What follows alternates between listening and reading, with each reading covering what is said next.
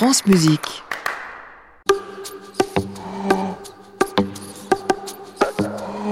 Balades originales. Un voyage sonore immersif autour des musiques de films dans les arrondissements de Paris. Avec Kylian Mourcou et Stéphane Le Rouge. Bonjour et bienvenue dans Balades originales. Aujourd'hui, nous partons à la découverte du second plus grand arrondissement de la capitale, le 12e. Je me trouve à l'angle des rues Chaby et Pomard et je vais retrouver Stéphane Le Rouge. Difficile de s'imaginer que c'est dans ce quartier moderne de la capitale qu'on a trouvé les plus vieux vestiges d'occupation humaine à Paris. C'est au début des années 90, pendant la rénovation des anciens entrepôts de vin de Bercy, qu'on a trouvé des pirogues datant du néolithique. D'ailleurs, si vous voulez les voir, elles sont exposées au musée Carnavalet. L'arrondissement est surtout connu pour avoir le plus grand espace vert de la capitale. Dites-vous que le mythique Central Park à New York est trois fois plus petit que notre sublime bois de Vincennes.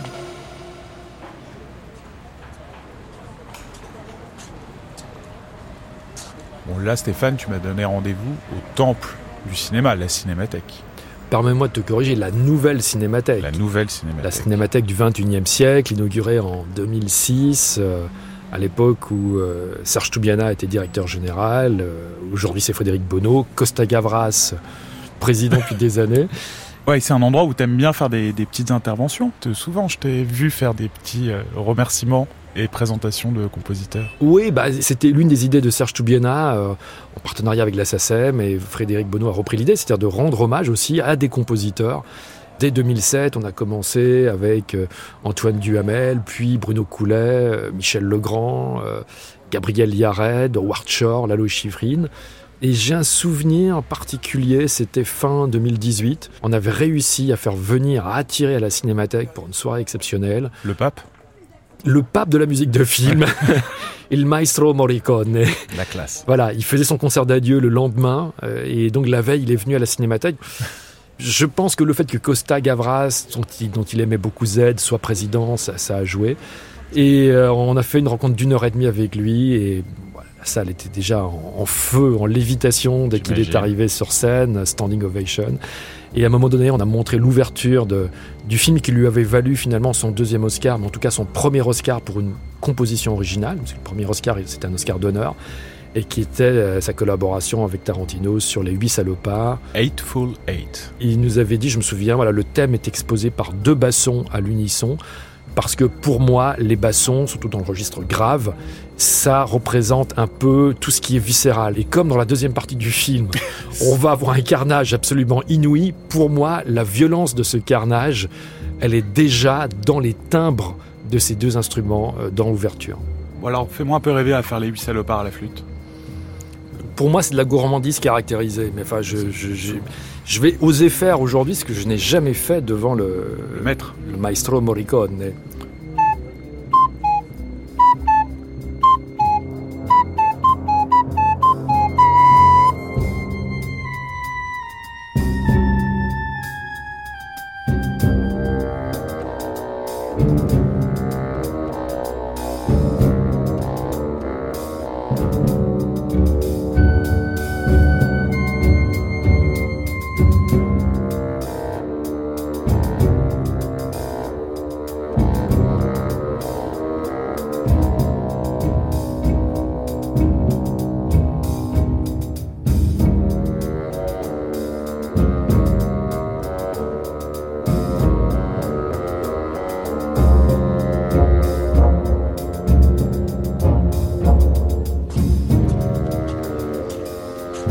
12e, on va commencer par prendre la rue de Bercy et on va passer devant, euh, je sais plus comment il l'appelle, il change tout le temps de nom, mais euh, pour moi c'est Paris-Bercy, la salle de concert. Bah, J'ai envie de te dire, euh, merci beaucoup. Bercy beaucoup, exactement.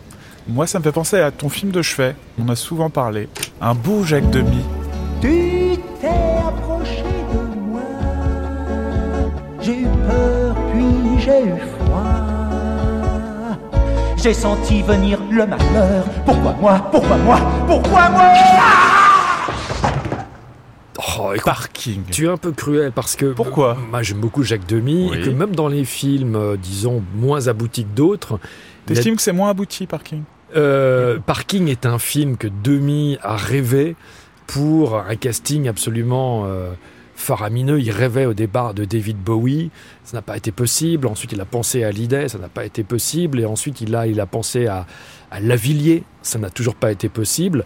Alors, petite précision, pourquoi il a pensé à tous ces chanteurs? Parce que l'idée du film, c'est reprendre le mythe d'Orphée mais aujourd'hui. Mais donc voilà, c'est-à-dire que Demi et Varda avaient bien connu Jim Morrison et qui se sont dit voilà l'Orphée moderne contemporain, ce sont les, les, rockers, les, rockers, les pop stars mondiaux. Bon, et donc ils pensent à Bowie. Et c'est vrai que quand finalement Bowie dit non, on se retrouve à l'arrivée avec Francis Huster. Magnifique. Cela dit, il y a deux trois belles choses dans le film. Michel Legrand qui retrouvait Jacques Demy après leur éclipse sur une chambre en ville a toujours dit que c'était un des plus beaux scénarios écrit par Demi, mais que le film a souffert évidemment de son casting et puis surtout du fait que le film n'avait pas les moyens qu'il aurait dû avoir en, valeur absolue. Et Legrand était vraiment furieux parce que Huster, qui en soit un très bon acteur, mais simplement, à un moment donné, Legrand est parti aux États-Unis, les musiques avaient été euh, enregistrées, les playbacks des chansons, pour qu'Huster soit doublé par un chanteur qui s'appelle Daniel Levy, qui est devenu plus tard une des stars des comédies musicales d'Eli Chouraki. Et puis, euh, à un moment donné, l'agent du Ster dit non, non, si Francis fait le film, non seulement il joue, mais il chante. Et je vous conseille vivement d'écouter Huster chanter, c'est un délice. D'accord, au troisième degré. Voilà. voilà. Et un jour, le grand m'a dit Je suis revenu des États-Unis et dans mon dos, ils avaient réenregistré toutes les chansons de parking avec la voix du Ster, alors que les arrangements n'étaient pas écrits dans la tonalité du Ster. Et il y a quelques années, on avait retrouvé les multipistes. On s'est dit On va remixer avec la voix de Daniel Levy donc on était en studio à Guillaume Tell avec Michel Legrand, on était surexcités. On appuie sur lecture, on voit ces bandes multipistes donc, qui n'ont pas tourné depuis 85. Hein. Et là, on entend la voix de Legrand de l'époque qui dit à Daniel Lévy Bon, Daniel, vous êtes en place Ok, on y va. Et là, tout disparaît et on entend la voix du Ster apparaître parce qu'en fait, ils avaient réenregistré la voix du Ster en effaçant la, la piste voix avec Daniel Lévy. Donc là, il y avait deux options. Soit il fallait appeler Daniel Lévy, mais on n'avait pas son téléphone pour qu'il vienne tout de suite au studio. Et finalement, c'est Michel Legrand qui s'y est collé et qui a donné une version, certes tardive, de l'une des chansons de parking qui s'appelle Simplement. J'ai besoin de toi, tendrement, sincèrement, honnêtement, te voir sourire chaque jour, c'est pour moi le printemps, vivre avec toi chaque instant, c'est un grand bonheur,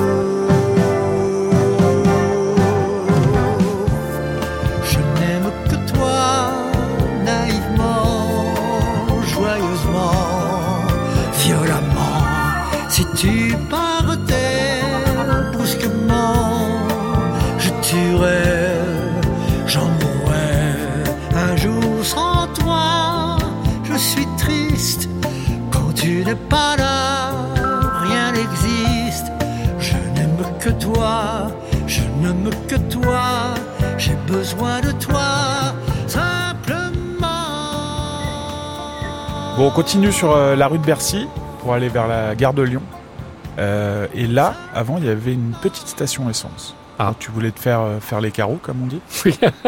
C'est-à-dire? La belle américaine. Ah ouais. Robert Derry, un peu endormi, groggy, qui débarque avec sa voiture, qui lui apporte que des ennuis. Il pensait faire une affaire, que des problèmes. Et puis là, il demande juste à faire un plein d'ordinaire. Je voulais pas être lavé, je voulais seulement salir d'ordinaire.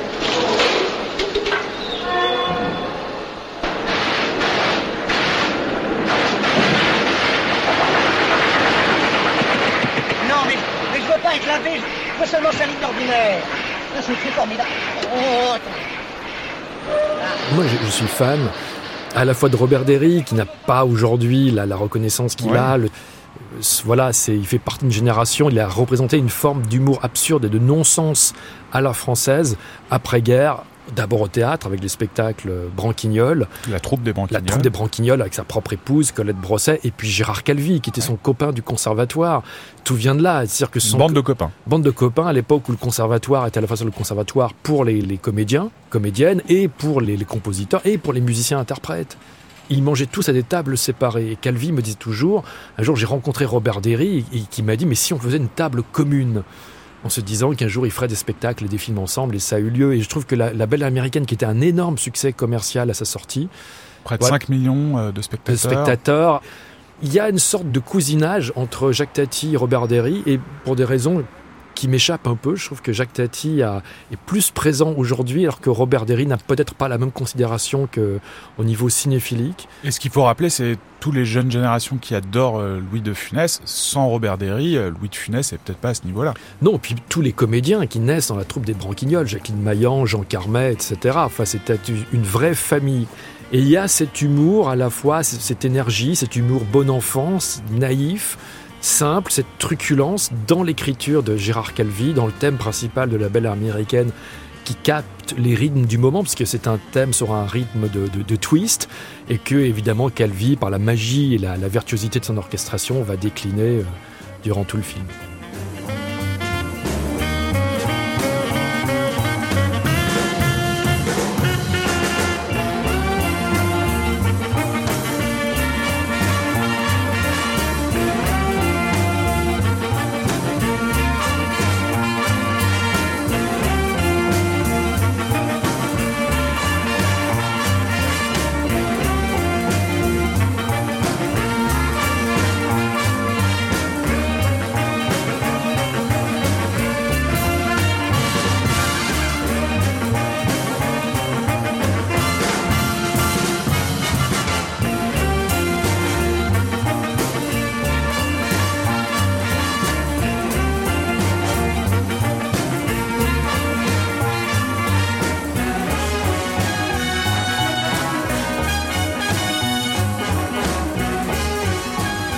Et là, la version qu'on entend, c'est la version un peu groggy dans cette fameuse scène chez le nettoyeur de voitures.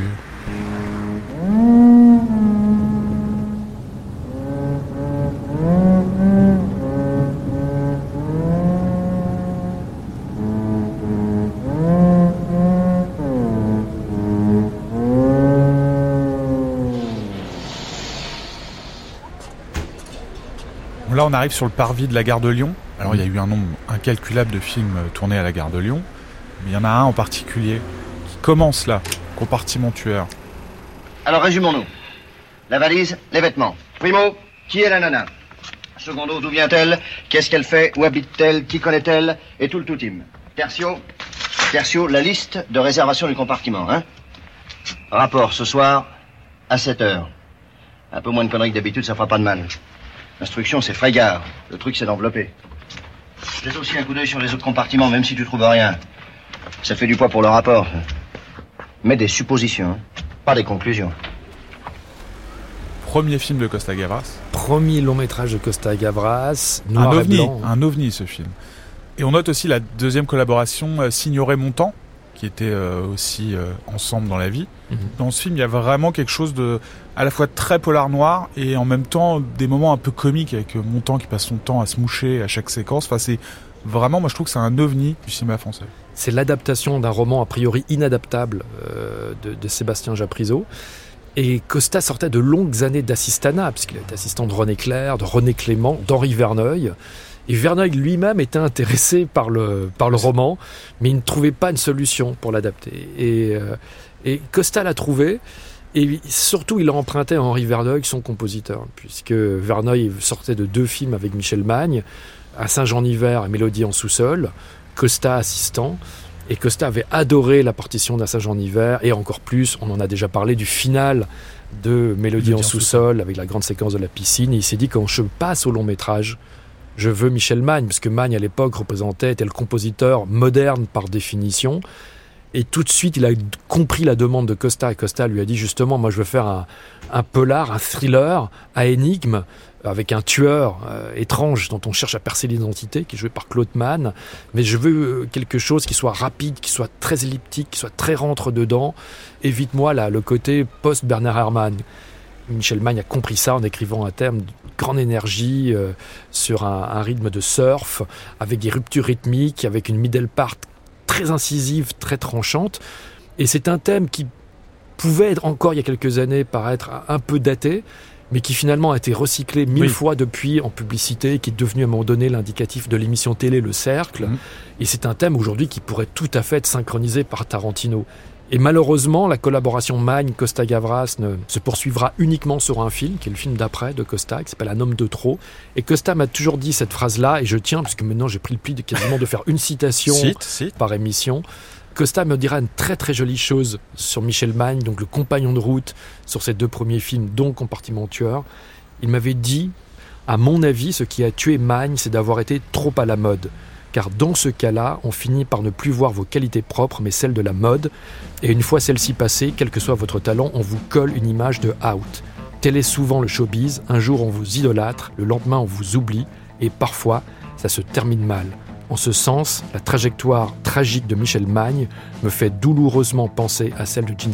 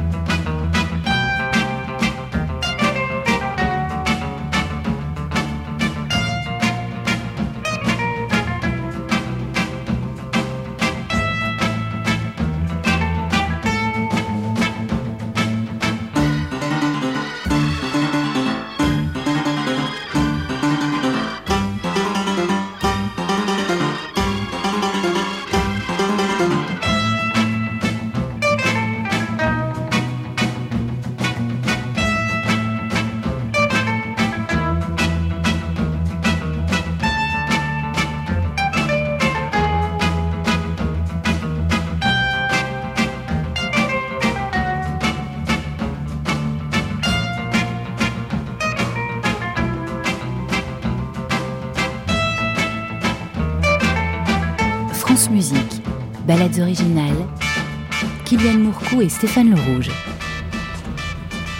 Bon, là, on va prendre à droite, boulevard Diderot, puis à gauche, rue Hector Malot, une petite rue. Mais je pense que dans cette rue, il y a la musique la plus connue des bandes originales.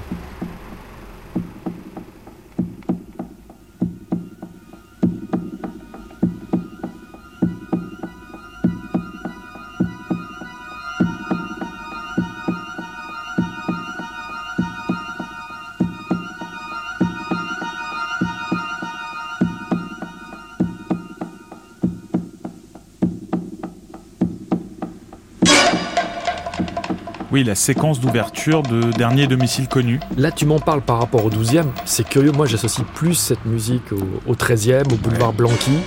Euh, mais tu as insisté pour qu'on en, en parle ici même, et pourquoi pas Parce que c'est la séquence d'introduction de Dernier domicile connu. José Giovanni. ouais. José Giovanni avec euh, Lino Ventura qui assène quatre coups de feu, euh, un truand qu'on ne reverra plus dans le film, et qui s'effondre dans cette rue. Et au tout début de ce film, on commence à avoir déjà toutes les petites notes de François. de Roubaix. Alors ce morceau, il est iconique. Je pense que les jeunes auditeurs de, de France Musique vont se dire mais je connais ce morceau. Il l'a entendu sampler ou Samplé un, remixer euh, un milliard de fois. un milliard de fois.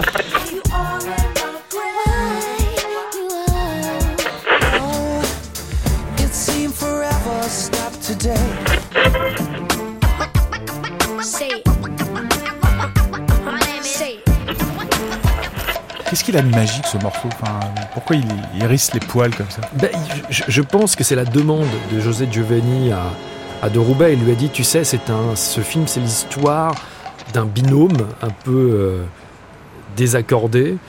Euh, donc le film, c'est l'histoire de deux flics, Marlène Jobert Lino Ventura, qui sont à la recherche d'un témoin qui peut leur permettre de faire condamner un truand. Et c'est une quête sans fin. C'est une recherche sans fin, d'ailleurs, qui va se terminer sur des points de suspension. Oui. Donc il faut quelque chose, un thème qui soit replié sur lui-même, mélodiquement parlant. Et De Roubaix a eu l'idée d'écrire ce thème à, presque à la Bach, mais avec une rythmique puissante, une, une rythmique pop. Ce thème en soi, finalement, les artistes d'aujourd'hui du Nouveau Monde, euh, les rappeurs ou les artistes électroniques qui le samplent, finalement, n'ont pas besoin de prendre un, cycle de deux ou de quatre mesures et de les répéter, puisque en soi, ce thème est une boucle. Déjà une boucle. Et d'ailleurs, sur la partition de De Roubaix, le thème est intitulé Thème tourbillon. Ce thème a été un succès à l'époque de la sortie du film, mais il est encore plus dans la mémoire collective aujourd'hui, 54 ans euh, plus tard. Et je pense que De Roubaix serait très très fier de ça, de voir que euh, avec la Shkumun et Chapi Chapeau, Olivier Ouais. Fusil, ça reste un des blasons euh, de cette décade prodigieuse qu'il a consacrée au, au cinéma. Et puis aussi parce que par ailleurs, José Giovanni est un grand auteur, était un cinéaste plus inégal, mais sûrement Bertrand Tavernier, qui était l'attaché de presse du film, disait avec une vraie affection, c'est sûrement le meilleur film en valeur absolue de José Giovanni.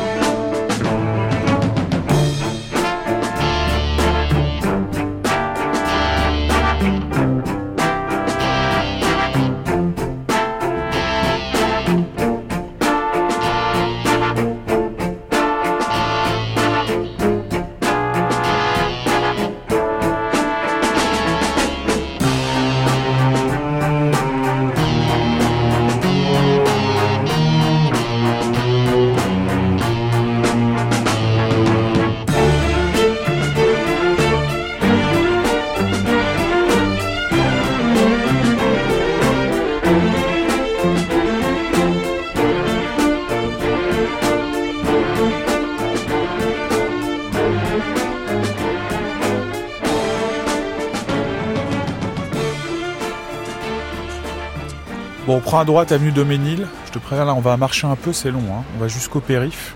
Alors je n'ai plus de problème de goutte, donc profitons-en, je Eh peux ben, marcher. On fonce direction le musée de l'histoire de l'immigration. Donc là, on arrive devant le musée.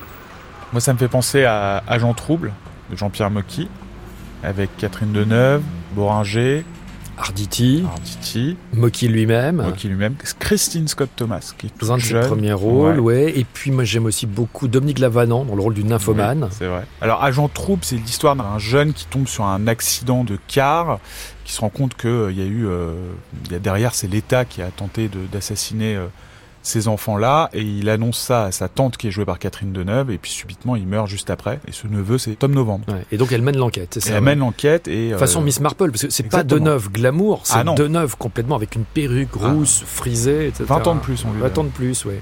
Et ce qui est étonnant d'ailleurs, c'est que j'ai la présence de Deneuve a obligé Mocky à, à soigner. C'est Ouais. que au niveau de la lumière, du découpage, etc., son producteur lui a un peu serré la vis en lui disant non mais là il faut, euh, il faut être vraiment, on peut plus se permettre de bâcler, de tourner à toute vitesse, d'essayer de faire, de compresser un mois de tournage en une semaine. Donc là vraiment il s'est appliqué. Et le choix de Gabriel Yared va dans ce sens-là, c'est-à-dire que Mocky et Yared n'avaient jamais travaillé ensemble. Ils se sont rencontrés sur ce film. C'était une collaboration à l'arrivée de quatre longs métrages. Gabriel est quelqu'un qui adore laisser mûrir ses idées. Il adore avoir le temps de la réflexion. Il adore réfléchir en amont sur la base de ses discussions avec le cinéaste ou avec euh, sur la lecture du scénario, faire des premières ébauches, réajuster après en fonction du, du résultat filmé. Mais là, avec Mocky, c'est impossible. c'est impossible, puisque Mocky l'appelait, alors euh, avec sa voix, mon cher Yared, Gabriel le fait lui-même, il imite très très bien la voix de Mocky, c'est euh, l'interpellant, et voilà, avec des délais impossibles, et curieusement, alors c'est- l'anti-méthode de sa méthode, ça marchait, puisque la pression des délais lui a permis d'écrire notamment sur Agent Trouble un thème néo-hermanien Ouais. qui a une vraiment interprété, enregistré par l'Orchestre de Paris et qui a vraiment une, une, une noblesse, une grandeur. Et, et sentir le fantôme d'Hitchcock qui plane sur ce film lui donne vraiment une noblesse supplémentaire.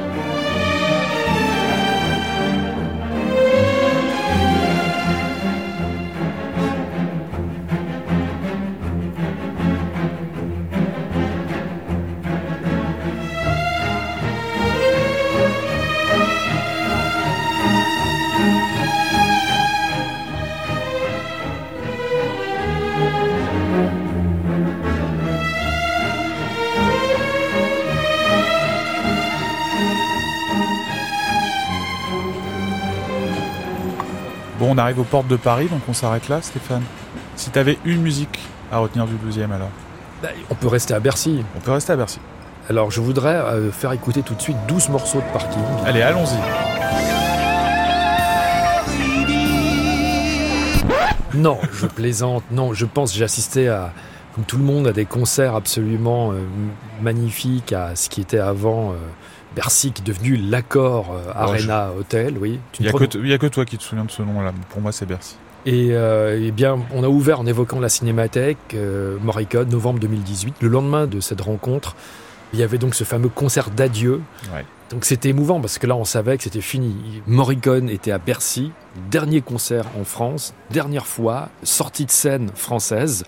Et pour l'occasion, j'avais invité un certain nombre de, de camarades de ma génération à assister à ce concert. euh, Pierre Richard, Robert Hossein Ah, des petits jeunes. des petits jeunes au talent prometteur, et Jacques Perrin. Et je me suis retrouvé à côté de Jacques Perrin pendant le concert. Et à la fin, Morricone, donc, euh, en dernier bis, il joue le thème de Cinéma Paradiso. Et là, je regarde Jacques Perrin et je pense à cette séquence phénoménale qui est l'épilogue du film de Tornatore, c'est-à-dire le personnage du petit Toto devenu adulte, qui rentre à Rome, qui projette la bobine que lui a laissé le projectionniste disparu, Philippe Noiret. Et c'est un bout à bout de tous les baisers que la censure locale dans les années euh, 50 a, a coupé. Et Perrin a joué cette séquence sur le tournage, sur la musique de Morricone, en découvrant les baisers. Il n'y a eu qu'une seule prise. Tornatore lui a dit Fais passer sur ton visage tout le nuancier de l'émotion. C'est à la fois les larmes, mais aussi le sourire, parce qu'il y a des bons souvenirs associés à cette période de ta vie. Et voilà, donc Morricone a dirigé cette musique, ce thème d'amour de Cinéma Paradiso. Et je me suis tourné discrètement vers Jacques Perrin. Et j'ai vu les, Les grandes mêmes- larmes. les larmes qui perlaient comme ça sur ses yeux, qui dégoulinaient. Et je me disais, c'est le même comédien 30 ans, 35 ans plus tard. Simplement, il regarde plus un écran avec des images. Il assiste aux dernières minutes du dernier concert d'un géant de la musique pour l'image. Merci Stéphane. Merci Kylian.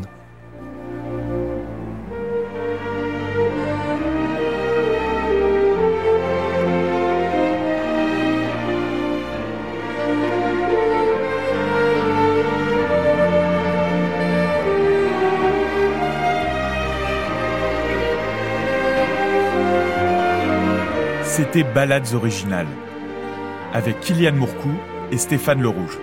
Prise de son, Nicolas Depasse-Graff, Manon Moussin, Dauphard Guéride. Attaché de production, Aline Biette. Réalisation, David Travailleur. Vous pouvez podcaster, réécouter cette émission sur le site France Musique et l'application Radio France.